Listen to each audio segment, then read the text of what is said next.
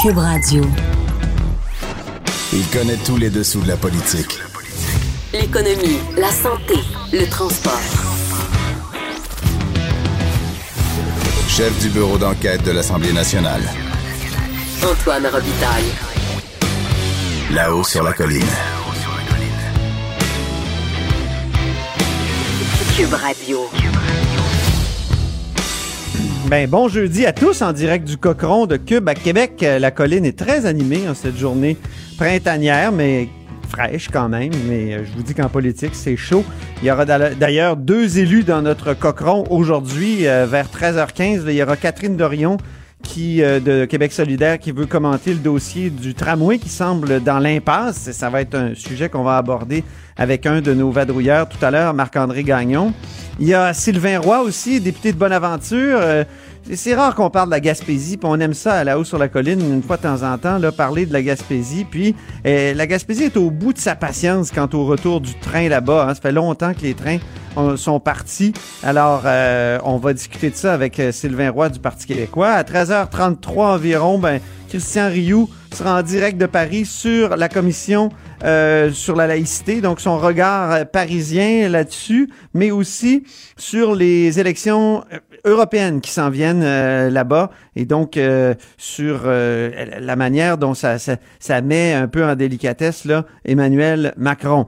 À 13h45, c'est Marc Chevrier, le politologue, qui sera euh, avec nous pour discuter d'une question un peu théorique, mais très intéressante. Comment on pourrait faire en sorte que la Charte québécoise des droits et libertés supplante la Charte canadienne dans certains cas? C'est très d'actualité, évidemment, avec le projet de loi 21 sur la laïcité. Mais d'abord, donc, euh, on va rejoindre nos deux vadrouilleurs, une vadrouilleuse et un vadrouilleur dans le couloir. Ils sont pas euh, dans, dans le cochon aujourd'hui. Allons tout de suite avec euh, Geneviève Lajoie, qui est correspondante parlementaire au Journal de Montréal, Journal de Québec, et sa musique de présentation rapidement. Il y a de la joie dans le ciel Alors? par-dessus le toit. Il y a de la joie. Il y a de la joie, mais euh, il y a beaucoup de débats, donc aussi autour de la laïcité encore aujourd'hui. Geneviève. Oui, écoutez, euh, on a commencé à en entendre parler ce matin euh, en direct du Salon Bleu de l'Assemblée nationale avec euh, euh, la, chef euh, parlementaire Manon Massé qui euh, qui euh, qui a dit euh, qui a comparé qui a fait un parallèle en fait ce matin entre l'homophobie euh, et la peur euh, des religions, la peur des signes religieux, notamment des- que, que, que certains Québécois ont peur des, des signes religieux chez les enseignants, euh, de l'influence que ça peut avoir sur leurs enfants. Alors, euh, ça a commencé, euh, ça, ça- ça- a surpris bien sûr euh, le premier ministre François Legault. On peut écouter cette déclaration de Manon Massé de Québec solidaire. Monsieur le Président, je porte pas de signe religieux. J'ai laissé tomber depuis longtemps la religion. Mais je suis différente. C'est écrit sur mon front.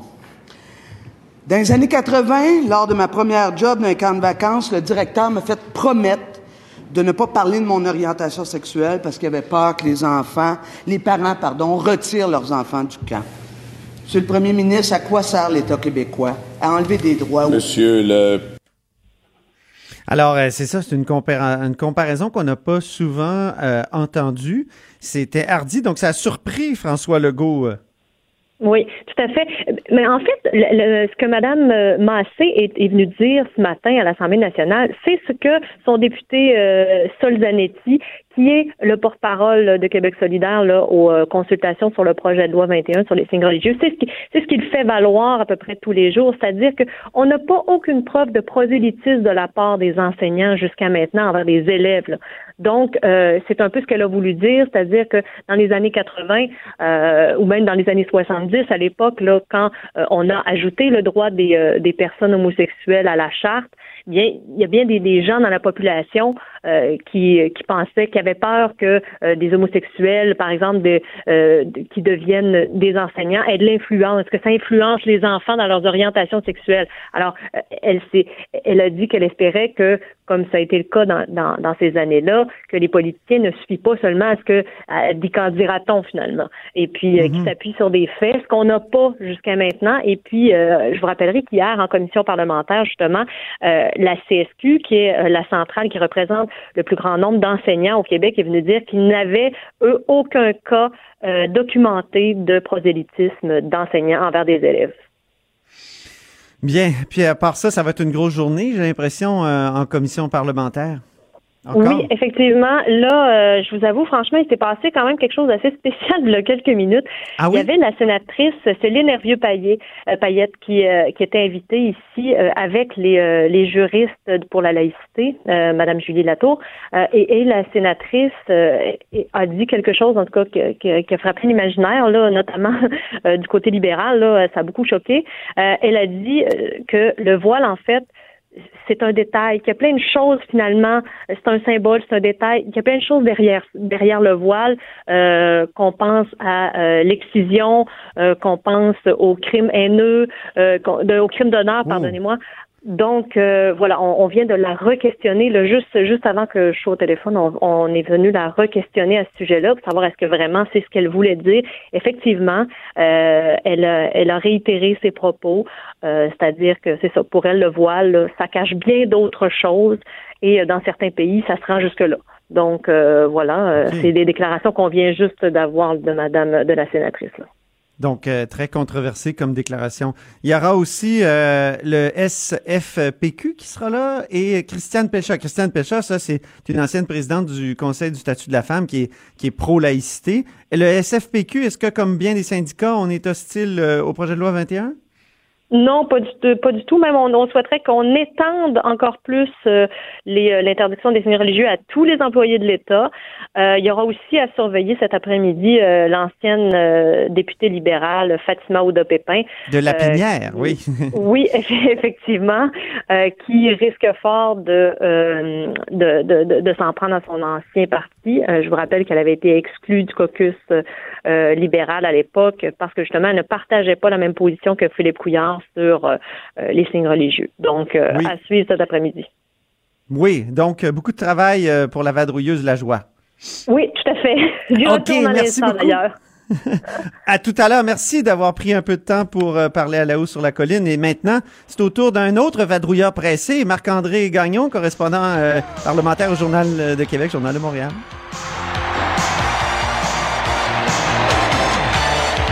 Donc, euh, le tramway. Est-ce que le tramway est dans l'impasse, Marc-André? Il y a eu toutes sortes de choses ce matin euh, qui se sont dites, notamment par le premier ministre du Québec, euh, qui était au congrès de l'UMQ. Euh, ensuite, dans le couloir, il a dit autre chose. Alors, euh, rappelle-nous là tous ces événements-là qui se sont qui se sont déroulés ce matin, puis on aura des extraits aussi. Oui, c'est ça, exact. Ben écoute, vraiment grosse nouvelle aujourd'hui pour le projet de tramway, donc de réseau de transport structurant à Québec. Euh, il faut commencer, euh, remonter au tout début de la journée où le premier ministre François Legault s'est rendu effectivement euh, devant les membres de l'Union des municipalités euh, du Québec. C'était au centre des congrès, là, à quelques pas euh, ici de l'Assemblée nationale. Et euh, devant les maires et mairesses du Québec, euh, M. Legault a, a dit, dans le fond, ben, pour le financer le tramway, on va trouver une autre façon. Il faut se rappeler que le financement du projet de tramway à Québec fait l'objet d'une chicane fédérale, provinciale, pratiquement depuis l'élection de la CAC. Donc, on n'arrive pas à s'entendre sur la façon de financer le projet. Et là, tout de suite après, lors de la période des questions à l'Assemblée nationale, euh, ben, le chef d'opposition officielle, Pierre Arcan, euh, a demandé à M. Legault d'expliquer quelle serait cette autre manière donc de financer le projet de tramway. M. Legault n'a pas vraiment répondu. Ensuite, à la sortie de la période des questions, il est venu euh, répondre à nos questions et euh, on peut écouter euh, ce que ça a donné comme explication. Joanie, on peut écouter, on peut écouter l'extrait numéro un. c'est que le fédéral revienne sur sa position et ajoute un 800 millions. Sinon, on va être obligé de regarder la possibilité de réduire le coût du projet. De réduire le coût du projet. Qu'est-ce que vous voulez dire par là? Réduire euh, le coût si justement il y a déjà à ce moment-ci des, des études qui ont été entamées. Il y a beaucoup de façons de, de- de faire un projet et euh, on a commencé des discussions avec la Ville de Québec. Mais le fonds vert, ça peut pas, le, le fonds vert peut pas euh, aider. aider, Les autres fonds qui existent, là, sont déjà réservés pour des euh, projets dans l'ensemble des 1100 municipalités du Québec. Oh, c'est vraiment, c'est vraiment une volte-face, ça. Il me semble que il avait jamais dit ça. Ben, peut-être pas aussi clairement que ça, n'est-ce pas, marc Alors, ça n'a, ça n'a jamais été dit de cette façon-ci euh, par le passé, on avait toujours eu l'impression, en tout cas, que euh, tant le gouvernement du Québec que la ville de Québec, qui est maître d'œuvre dans le cas du projet de tramway, gardait le cap vers la réalisation du projet tel qu'on le connaît, c'est-à-dire un projet euh, de réseau structurant qui comprend notamment du tramway avec une facture totale de 3 milliards de dollars. or là, on comprend que M. Legault veut discuter avec la ville de Québec puis envisager la possibilité de réduire son ampleur il y a quand même en ce moment 2,2 milliards de dollars, Antoine, qui sont sur la table, c'est-à-dire le 1,8 milliard que Québec, le gouvernement Legault, a confirmé. Le gouvernement fédéral, pour sa part, a 400 millions de dollars disponibles dans une enveloppe réservée au transport en commun, mais il y a 800 millions de dollars là, manquants du fédéral sur euh, euh, sur lequel là, une portion sur laquelle Québec et Ottawa n'arrivent pas à s'entendre, c'est-à-dire où prendre l'argent. Donc, à partir du moment où M. Legault, vous avez bien entendu, là, on, saisit hein, dans l'extrait l'ambiance qui régnait dans les corridors de l'Assemblée nationale, à partir, ça a eu l'effet d'une bombe, donc, et à partir du moment où euh, on, songe à, trouver un, un, plan B, est-ce que ça veut dire des retards? On a posé euh, aussi la question à M. Legault, et je crois qu'on a un deuxième extrait. Oui, écoutons-le. Le Québec a fait son bout de chemin. On a mis sur la table 1,8 milliard Maintenant, c'est au gouvernement fédéral de regarder s'ils peuvent augmenter de 400 millions à 1,2 milliard. Donc, vous confirmez, là... Sinon, sinon, notre plan B, c'est de confirmer que le projet de tramway sera retardé. Vous confirmez que le projet de tramway va être retardé? Ce que je dis, c'est que je souhaite que dans les prochains jours, les prochaines semaines, que le gouvernement fédéral fasse sa part puis mette 1,2 milliard pour le financement. Si on se vers un plan B, ça veut dire du retard parce qu'il faut revoir euh, le parcours, il faut, il faut revoir la, façon de s'y prendre. Donc. Ben, écoutez, actuellement, on n'est pas, pour démarrer un parti qui est euh, un projet qui n'est pas totalement financé. Ça serait irresponsable. Alors voilà, ça semble assez clair hein, que, le, que le projet de tramway maintenant risque d'être retardé. Il faut se rappeler aussi qu'à Ottawa, on, euh, la, session parlementaire achève euh, aussi et il y a des élections fédérales qui approchent à grands pas. Oui, c'est ça. Euh, on sent que M. Legault veut mettre de la pression, mais euh, d'autres pourraient dire, on dirait qu'il tente de, de, couler le projet en mettant la faute sur le fédéral. Oui, ben ça peut être effectivement perçu comme étant une stratégie, mais selon le chef de l'opposition, Pierre Arcan, ben c'est peut-être pas la bonne façon de s'y prendre. Lui doute carrément de la réelle volonté politique du gouvernement Legault pour aller de l'avant avec ce projet-là. Et en passant, Antoine, la ville de Québec n'a pas tardé à réagir. Il y a des membres de l'administration euh, la qui était présent euh, donc au congrès d'IMQ, qui ont rapidement euh, fait savoir qu'il n'est pas question pour eux de songer à un plan B. alors, est-ce que cette chicane fédérale provinciale va se transformer aussi en chicane provinciale, municipale? J'ai bien l'impression que oui. En tout cas, le gouvernement Legault euh, a pas l'air d'avoir peur des chicanes euh, provinciales, municipales, parce qu'il se dispute avec euh, la ville de Montréal aussi.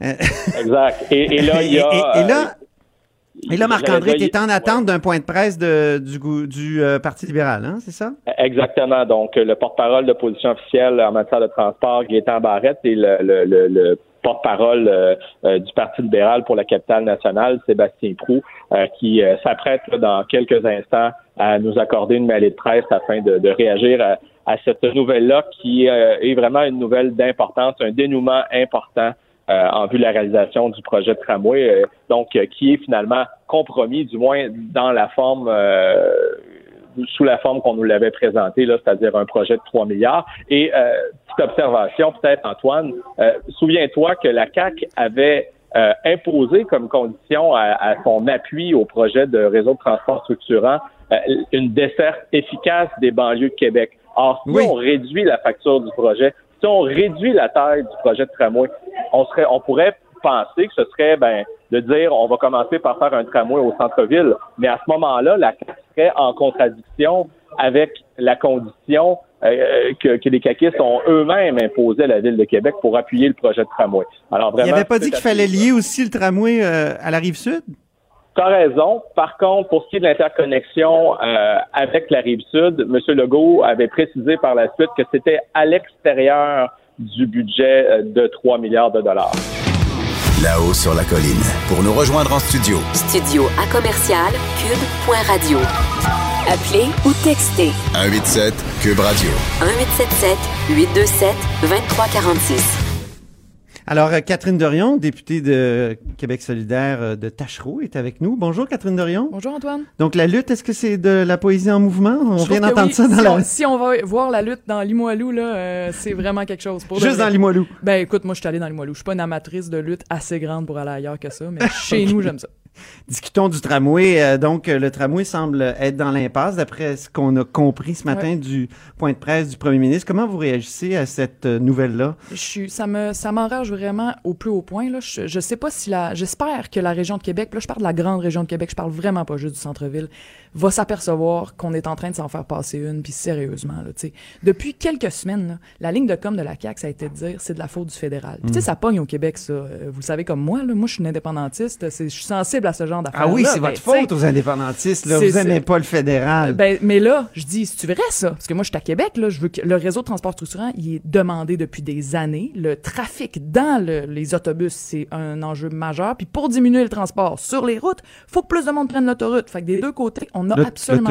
euh, l'autoroute? Excuse-moi, l'autobus, oui, merci de, me, de me corriger. Ouais. Euh, c'est le seul moyen de réduire le trafic aussi sur les routes, pas juste dans les autobus à long terme. Bref, c'est pour ça qu'on en a besoin absolument. Mais là, je fouille. Est-ce que c'est vrai que c'est de la faute du fédéral? Là, Ouais. ce que je trouve, c'est que non, l'argent, il est là. Puis aujourd'hui, en Chambre, François Legault a dit il manque 800 millions.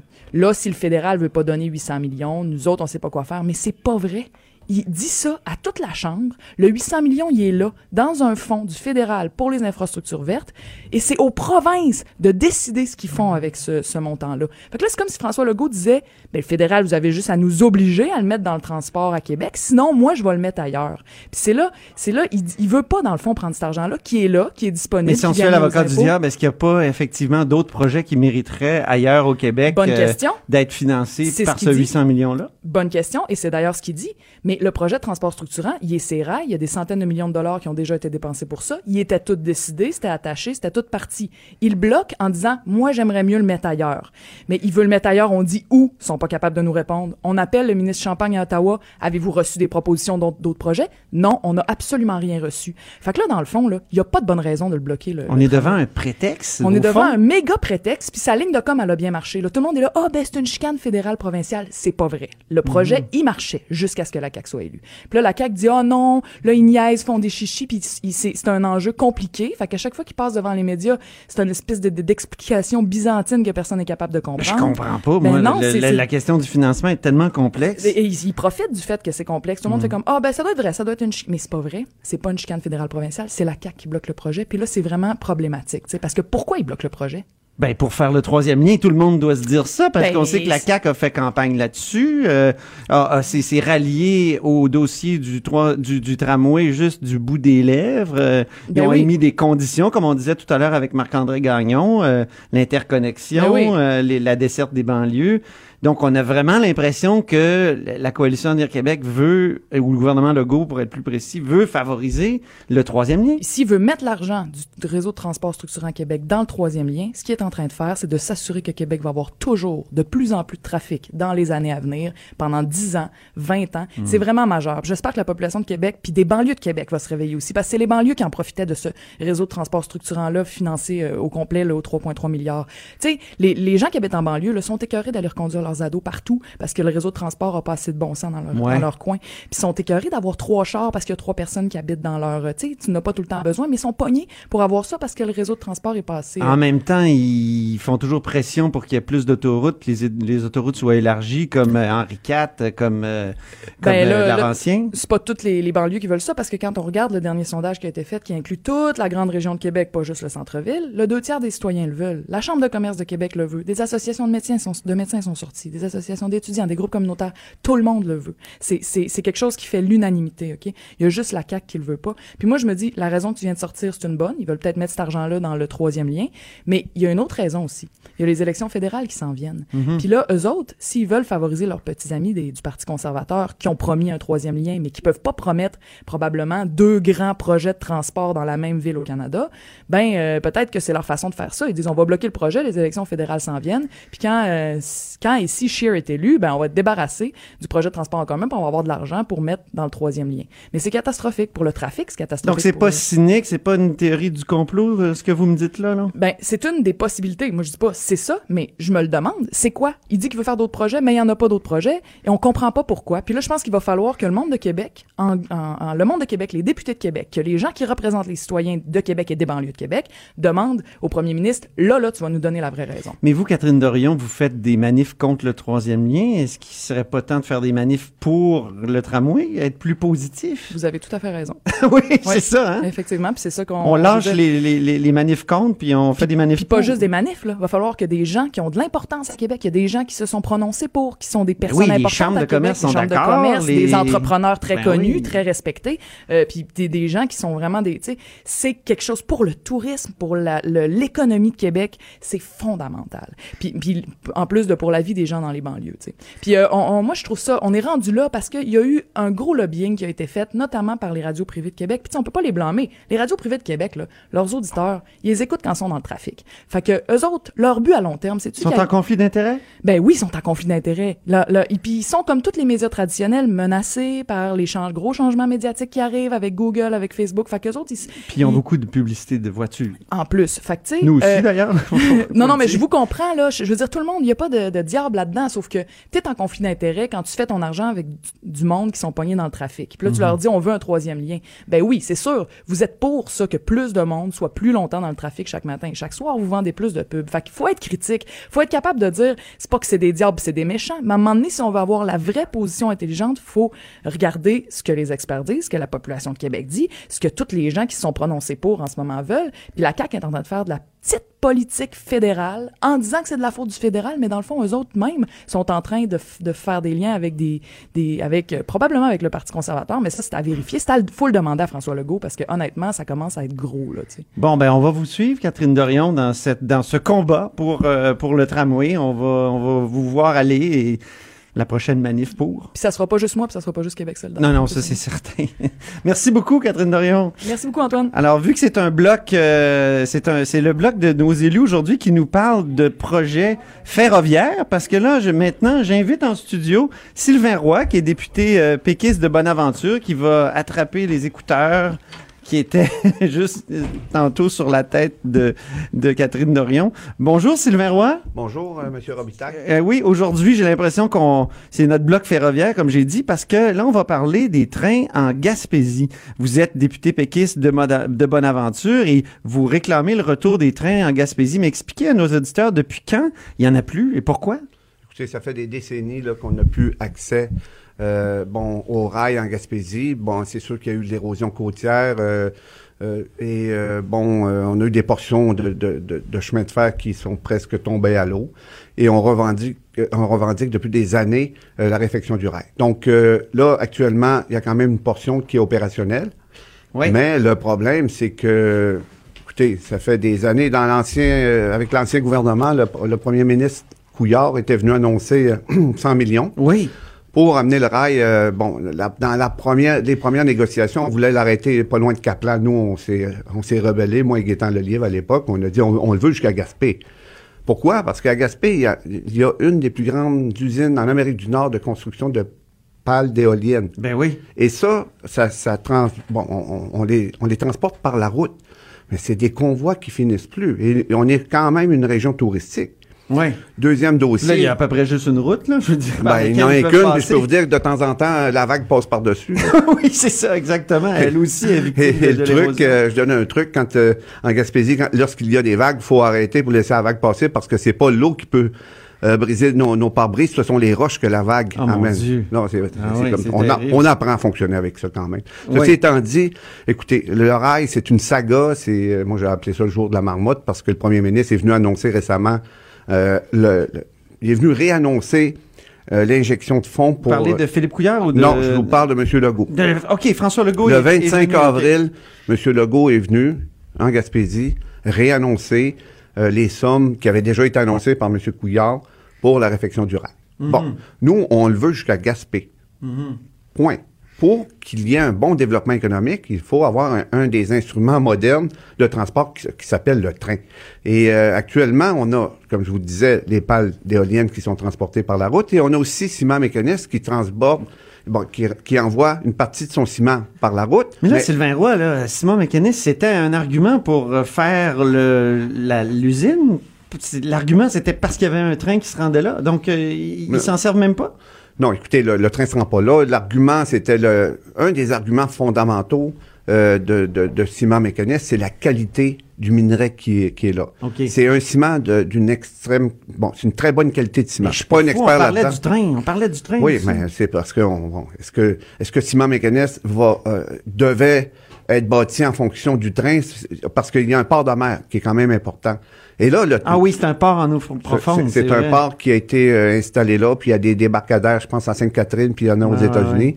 Mais le train, le train, bon, actuellement, il y a beaucoup de, de, de- d'intrants, euh, de la silice ou d'autres produits qui servent à la confection du ciment, qui sont euh, basés à Belle-Dune et qui viennent par camion en Gaspésie et qui, euh, qui rentrent sur nos routes et qui se rendent à, Hey, en à- à fait Port- des camions, à ça? Port-Daniel et t'as du- tu as une partie du ciment qui est, euh, qui est sortie par camion. En plus, euh, des, euh, en plus des, des pales d'éoliennes. Ce que ça veut dire, c'est que ça provoque une usure prématurée de notre réseau routier qui va nécessiter des centaines, bon, je dirais pas des centaines de millions, mais des millions et des millions de dollars d'investissement. Donc, on est en train de- de- d'user de, manière prématurée notre réseau routier, d'encombrer la route avec, euh, bon, avec des industries que nous voulions et qui, qui, qui servent à créer de l'emploi en région, mais en même temps, bon, c'est pas facile. Donc, on Qui donne- paierait pour le, le train en Gaspésie? Qui? C'est le gouvernement, Le- lequel? le gouvernement du Québec. OK. Ben, écoutez, là, Est-ce que le on- fédéral pourrait pas aussi contribuer? Euh, écoutez, euh, le fédéral. Ils ont plein de euh, fonds, là, il le, paraît, ouais, le fédéral a beaucoup d'argent, mais pas pour les régions, à ce qui semble. Écoutez, c'est très difficile avec le fédéral. Ceci étant dit, regardez, là, Là, on a le premier ministre a annoncé 100 millions avec un, un- avec euh, avec un projet de 7 ans. Là, on a tous fait 7 ans pour bâtir euh, le rail pour se rendre à Gaspé. Ça n'a pas de bon sens.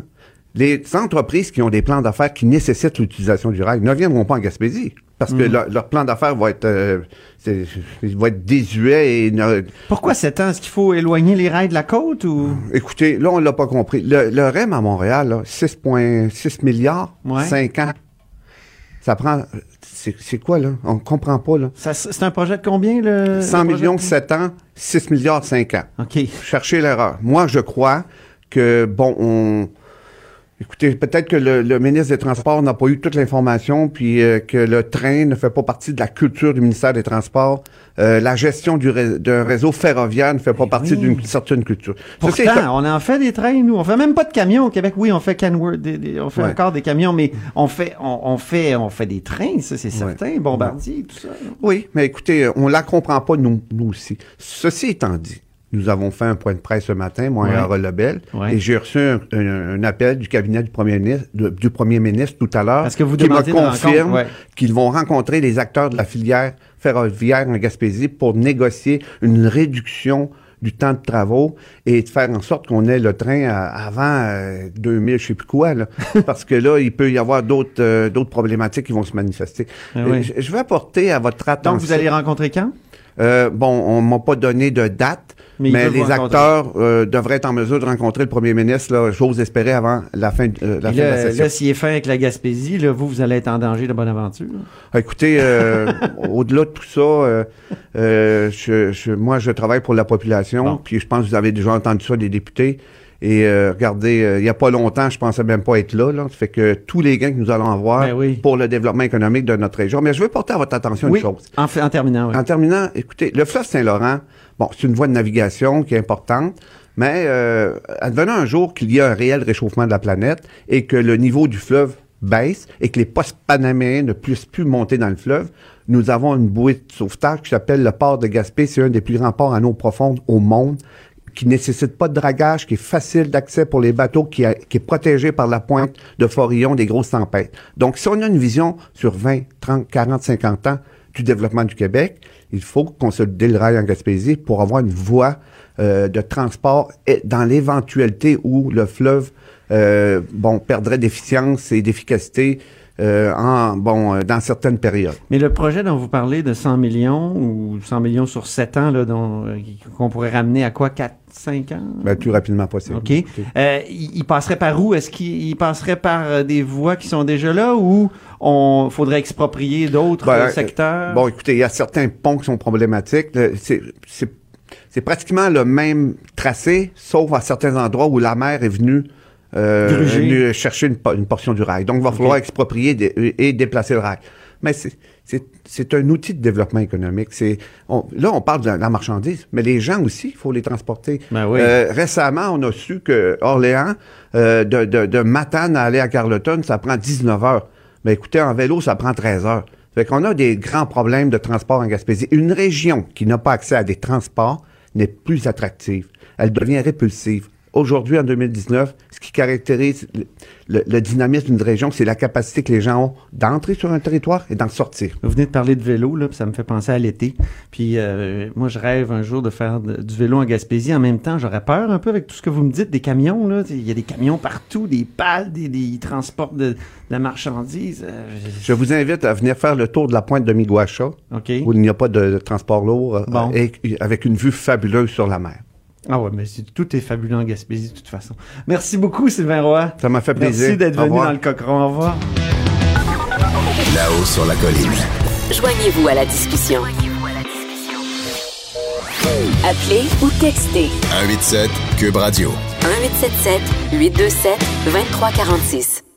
On joint maintenant Christian Rioux à Paris, correspondant du Devoir en France. Bonjour, Christian Rioux. Bonjour, Antoine. Alors, deux sujets euh, aujourd'hui. Laïcité, d'une part, laïcité au Québec et en France aussi, et élections européennes. D'abord, vous avez suivi le débat au Québec, puis, d'après ce que vous m'avez écrit, vous êtes fasciné. Euh, oui, je suis assez fasciné par la, la qualité des, des, des interventions. Euh, évidemment, tout le monde n'est pas d'accord, puis c'est, normal, là, mais la qualité et le niveau, je trouve, du débat sur la laïcité au Québec en commission parlementaire. euh, moi, j'ai suivi des débats euh, là-dessus euh, en Belgique, euh, en France, ici, où il y a eu plusieurs commissions, et je vous avoue que je suis très très fier comme Québécois de voir le, le niveau des débats qu'il y a, qu'il y a chez nous, où on, on maîtrise, je dirais, les, les, les choses essentielles et où le, on, on centre en vraiment le débat sur les questions essentielles, notamment sur la question de l'école. J'ai trouvé ça euh, extrêmement, euh, extrêmement intéressant. Oui, donc, euh, mais par contre, il y a, euh, il y a, comment dire, un épouvantail dans la pièce, et c'est Oui. le modèle français de laïcité. Constamment, M. Taylor, notamment, Charles Taylor, est revenu là-dessus. Moi, j'ai lu ça dans plusieurs de leurs livres aussi, M. Bouchard. Euh, le modèle français de laïcité, ce serait un échec. Je fais remarquer simplement, euh, Christian, avant de vous donner la parole, que euh, on a beau chercher, mais ils déposent jamais d'études là-dessus. Eux qui demandent des études sur tout, puis des chiffres, puis des statistiques, il me semble qu'ils n'ont pas d'études quand ils affirment une telle chose. Et, et vous qui vivez là, Christian, depuis, euh, je sais plus jamais, vingt- 20 ans? Oui, Euh, oui. En France, Euh, vous connaissez euh, la France, euh, vous l'avez arpentée. Est-ce que vous trouvez que c'est c'est un épouvantail qui est qui est justifié? Ben, écoutez, c'est ce que moi j'appellerais. On connaît, on connaît bien le Québec bashing euh, au Canada. C'est quelque chose qu'on connaît bien. Eh bien, euh, je pense qu'on peut appeler ça du, du French bashing. Euh, Charles Taylor est allé jusqu'à jusqu'à intégrer dans les problèmes de laïcité euh, les problèmes d'immigration, Marine Le Pen, le Brexit et même Donald Trump. Hein. C'est à peu près c'était à peu près tout ça dans la même phrase euh, euh, cette semaine. Et je vous dirais que euh, c'est pas nouveau parce que Bouchard et Taylor, euh, je dirais, font une fixation sur la laïcité française et ça c'est très vieux et c'est et c'est et c'est très ancien.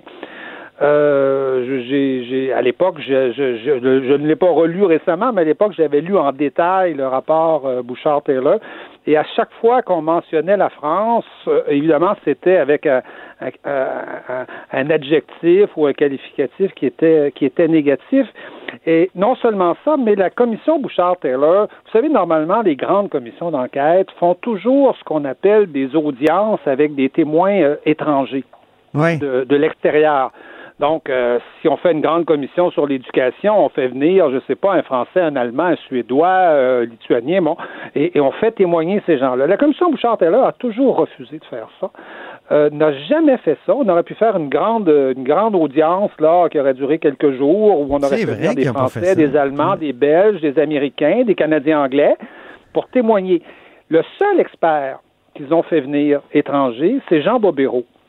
Jean Bobéro est un grand spécialiste de laïcité. Il a écrit plusieurs livres en France sur le sujet. Sauf que Jean Bobéro est le membre, est un des membres de la grande commission Stasi, qui au début des années 2000 avait fait des recommandations à Jacques Chirac sur la question des signes religieux, mais chez les élèves à l'école, hein, parce que Oui, je me souviens, des- bien des sûr, ben oui. C'était réglé depuis longtemps.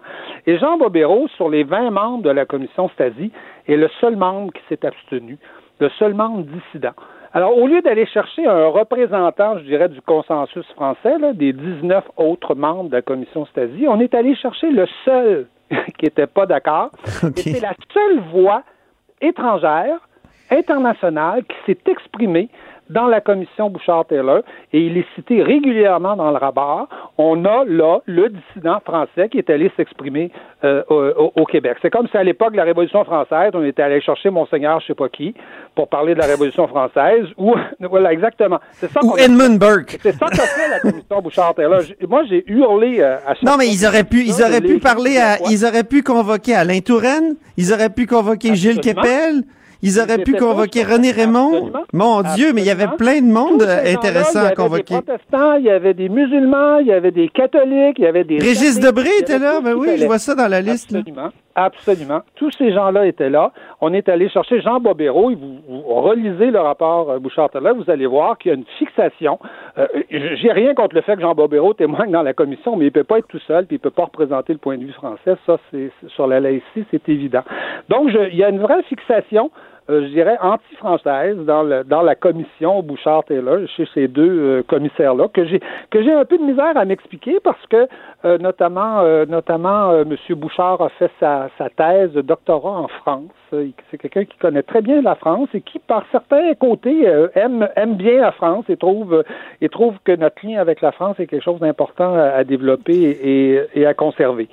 Ouais, mais dans le cas de, de Gérard Bouchard, il y a aussi une fixation sur l'américanité du Québec qui le fait, euh, comment dire, qui l'amène, qui le conduit à rejeter souvent notre rapport à la France. Mais Oui, ça, c'est oui, un autre oui. débat. Oui.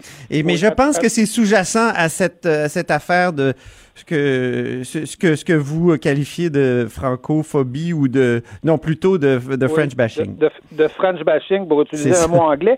Et, et je, je dirais que, en tout cas, moi qui, qui, qui, est, euh, qui connais bien les lois françaises sur la laïcité, qui a assisté à, à tous ces débats-là depuis, euh, depuis 20 ans, je vous dirais que heureusement qu'il y a des lois sur la laïcité en France. Euh, c'est pas parfait. Il s'agit pas de. euh, je pense que c'est c'est faire erreur que de penser que les problèmes d'immigration en France sont liés à- aux lois sur la laïcité. Les lois laïcité datent de 1905. Alors, euh, les, les problèmes avec les musulmans n'ont pas commencé à cette époque-là. Il n'y en avait pas en France à cette époque-là. Et, et je dirais qu'heureusement qu'il y a ces lois-là. Et, et les lois sur la laïcité en France et le débat sur la laïcité en France, il origine très, très, très, très, très largement des professeurs et des enseignants des écoles primaires et secondaires. Moi, je me souviens très bien quand je suis arrivé ici en France, on parlait pas de laïcité. C'est un sujet qui était, qui était tout à fait ignoré. On se demanderait même pourquoi, pourquoi, pourquoi faudrait avoir la laïcité. Il n'y avait pas de problème de ce côté-là. La- la- Ah mais je pensais que le, le débat euh, datait des années de la du des années 90 avec le débat sur le voile Oui, à l'école, oui. non? Le débat a commencé dans les années a commencé dans les années 90 tranquillement avec la question du voile à l'école et les demandes de laïcité, c'est toujours les professeurs, c'est toujours les enseignants du primaire, du secondaire qui les ont euh, qui les ont portés et qui les ont réclamés. Ils ont demandé une loi à Lionel Jospin qui a pas voulu en faire une. Finalement, Jacques Chirac en a fait une en, deux- en 2004, mais ça faisait ça faisait 10, 10, 12 ans que les enseignants réclamaient ça. Ils avaient des problèmes dans les cours d'éducation physique. hein. On demandait toujours des exemptions, des problèmes de demande de piscines séparées, des demandes de fêtes religieuses, d'accommodement de toutes sortes. Et les enseignants se retrouvaient pris seuls avec ces problèmes-là. Ils voulaient que l'État intervienne et clarifie la situation. Jacques Chirac l'a finalement fait, mais c'est pas c'est pas quelque chose qui est venu d'en haut, c'est quelque chose qui est venu d'en bas, qui était une demande et notamment une demande des enseignants et des euh, et des instituteurs et des professeurs.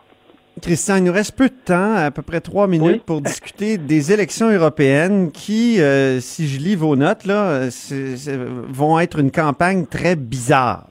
Pourquoi une campagne bizarre, les élections européennes? Oui. Ben, d'abord, c'est toujours très bizarre, les élections européennes, dans la mesure où il y a à peu près autour de 50 d'abstention. Hein? Et dans la mesure aussi où la plupart euh, des, des, des pays votent en fonction de, de critères euh, nationaux. En France, euh, c'est clair, on va voter pour ou contre Emmanuel Macron. C'est- vraiment le sujet aujourd'hui. Ceci dit, en France, vous savez, il y a 33 listes qui se, Ouais. qui se présentent pour, pour les, 33 pour les élections européennes.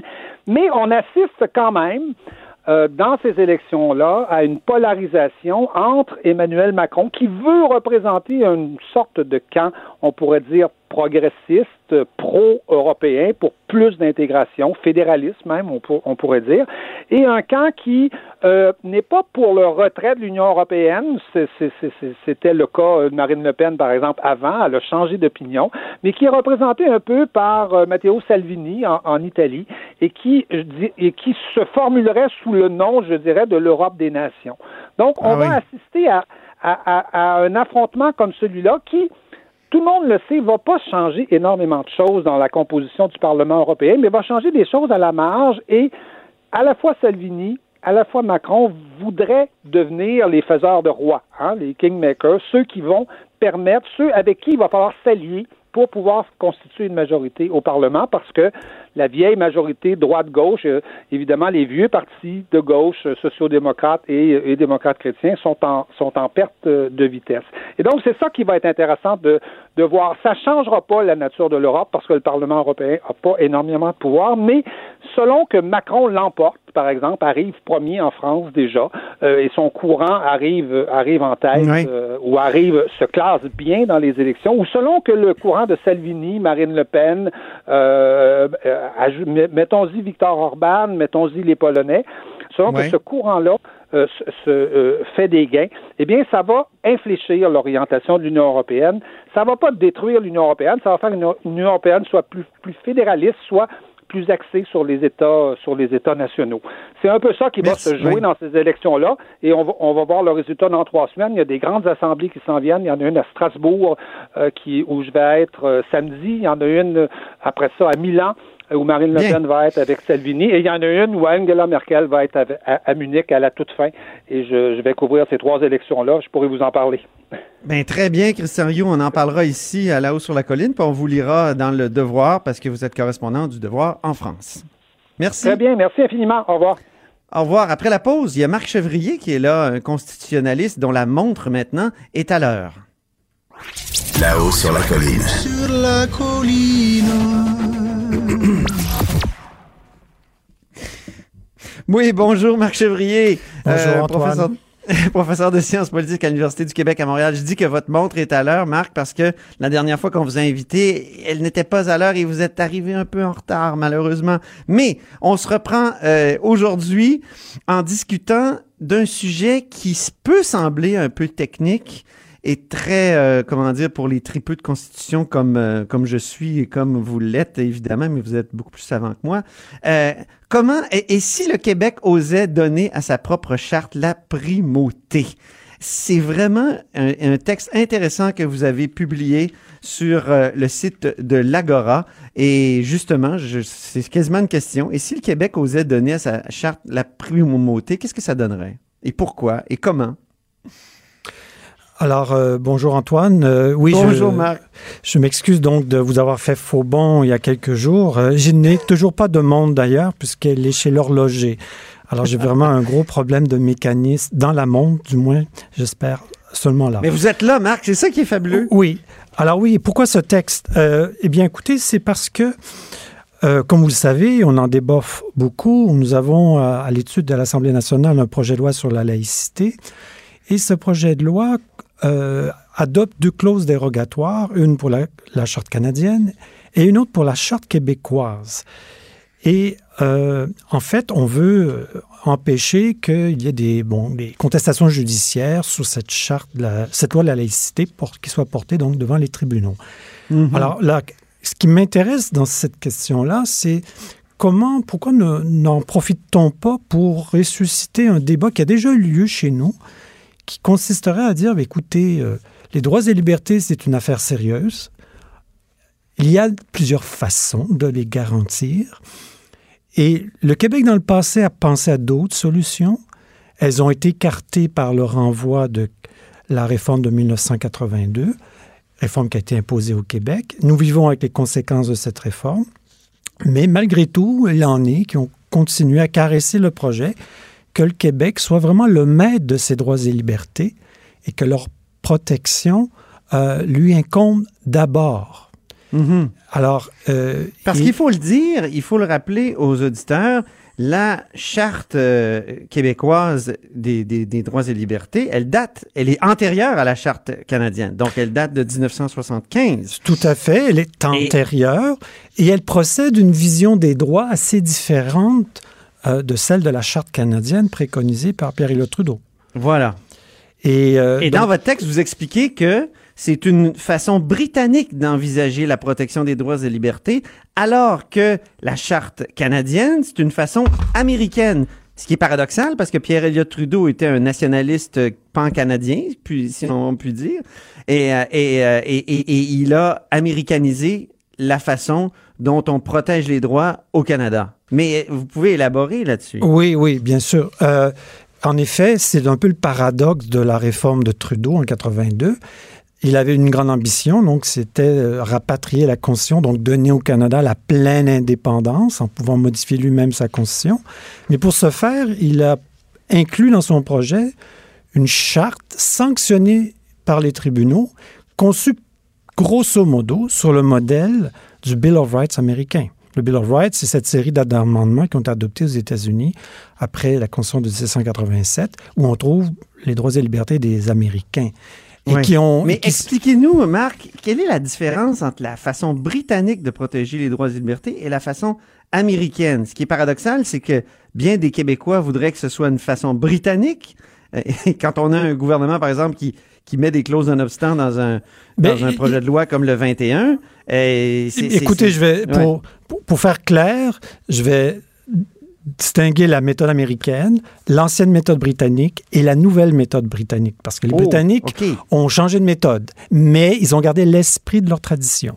Alors, la méthode américaine, c'est de consacrer dans la Constitution des droits qui ont une valeur supérieure aux lois ordinaires et euh, ce sont les tribunaux qui voient les sanctionner, ce qui leur donne le pouvoir de casser les lois qui sont cont- contraires à ces droits et libertés. Euh, la- la- L'ancienne méthode britannique, c'est-à-dire, oui, les droits sont des notions importantes, ce sont des valeurs, des droits, mais euh, leur, euh, leur réalisation incombe au Parlement, qui fait Ah. les arbitrages, euh, et c'est par les garanties du parlementarisme, les droits de l'opposition, l'alternance au pouvoir, les libertés démocratiques consacrées par la tradition parlementaire. C'est tout ça ensemble qui font en sorte que par la discussion démocratique, les droits avancent peu à peu, peu à peu. Et euh, c'est les parlementaires qui voient les, les faire, euh, les corriger, les faire avancer, bon, suivant l'évolution de la société. Ça, c'est l'ancienne manière. Mais en 98, euh, sous le gouvernement de Tony Blair, les Britanniques ont changé un peu leur méthode. Euh, depuis plusieurs années, les Anglais, satisfaits de la protection de leurs droits, euh, se plaignaient euh, devant la Cour européenne des droits de l'homme, parce qu'il y a une Convention européenne des droits de l'homme dont l'Angleterre était membre. Et alors, ils se pourvoyaient devant cette Cour et ils obtenaient des jugements, mais non exécutoires. Alors, les, les Britanniques se sont lassés de se faire dire quoi penser sur ces questions par un tribunal à Strasbourg. Ils ont décidé de faire de la Convention européenne des droits de l'homme une loi britannique. Et Ouais. ils demandent à leurs tribunaux, ou plutôt ils donnent à leurs tribunaux la capacité euh, d'interpréter cette convention et de constater s'il y a lieu des incompatibilités entre la convention et les lois anglaises. Est-ce que c'est un espèce de moyen terme entre Tout à euh, fait. Ils ont trouvé l'ancienne, l'ancien modèle britannique et le modèle américain Tout à où il y a fait. vraiment dans le modèle américain là, c'est vraiment ce qu'on peut appeler le gouvernement des juges. si ça dire. peut dériver vers le gouvernement des juges. Alors que les Anglais, qui connaissaient aussi bien l'expérience américaine que l'expérience canadienne, parce qu'ils en ont discuté, ils l'ont mise de côté. Parce qu'ils Ah estimaient que le modèle canadien, en fait, c'est une espèce de modèle américain bis, avec des petites différences. Et euh, ils estimaient que euh, ce- le- la- l'approche canadienne euh, n'établissait pas le- l'équilibre idéal entre la responsabilité démocratique et parlementaire et Ah oui. l'apport que les tribunaux, bien sûr, peuvent faire dans la, la- la promotion des droits. Donc, Et actuellement, Marc, oui, allez-y. et ce que je veux dire, c'est que la, la beauté de, la, de la, la nouvelle solution anglaise, c'est qui existe depuis 98, c'est que, en fait, la garantie des droits, c'est une responsabilité partagée entre les tribunaux et les parlementaires. Ah, ben Et- ça, c'est intéressant parce et- que ici au Québec, moi j'entendais hier Gérard Bouchard, euh, donc euh, de, de la commission de- du même nom, qui, qui était venu dire il faudrait attendre ce que les tribunaux vont dire. Si c'est les tribunaux qui tranchent seulement, mais c'est les tribunaux qui gouvernent d'une certaine façon ou qui s'occupent exclusivement des, des droits et libertés. Mais ce que, ce que, dit, ce que fait la- la- l'approche anglaise, c'est dire les tribunaux donnent finalement un avis. Ils peuvent Ouais. constater qu'il y a une, incompatibilité entre une loi et les droits. Mais ils ne peuvent pas déclarer invalide une loi. Ils ne peuvent pas la casser. Ils ne peuvent pas la réécrire. Ce que d'ailleurs notre Cour suprême au Canada peut faire et a déjà fait. Mon Donc- Dieu, elle le fait souvent. Tout à fait. Donc, euh, ce que ça veut dire, c'est que les tribunaux peuvent donner un avis. C'est un avis qui a un certain poids et qui peut effectivement euh, être appuyé par la population, mais qui déplace la balle du côté des parlementaires. C'est-à-dire que face à un avis d'un tribunal qui dit qu'il y a une incompatibilité entre une loi et les droits, les parlementaires font face à leurs responsabilités et doivent réagir. Et la loi anglaise dit que dans un tel cas d'incompatibilité, euh, un ministre anglais peut même changer par un simple décret la loi. Ah Euh, oui. euh, mais ils doivent quand même faire une déclaration euh, Bon. devant le Parlement.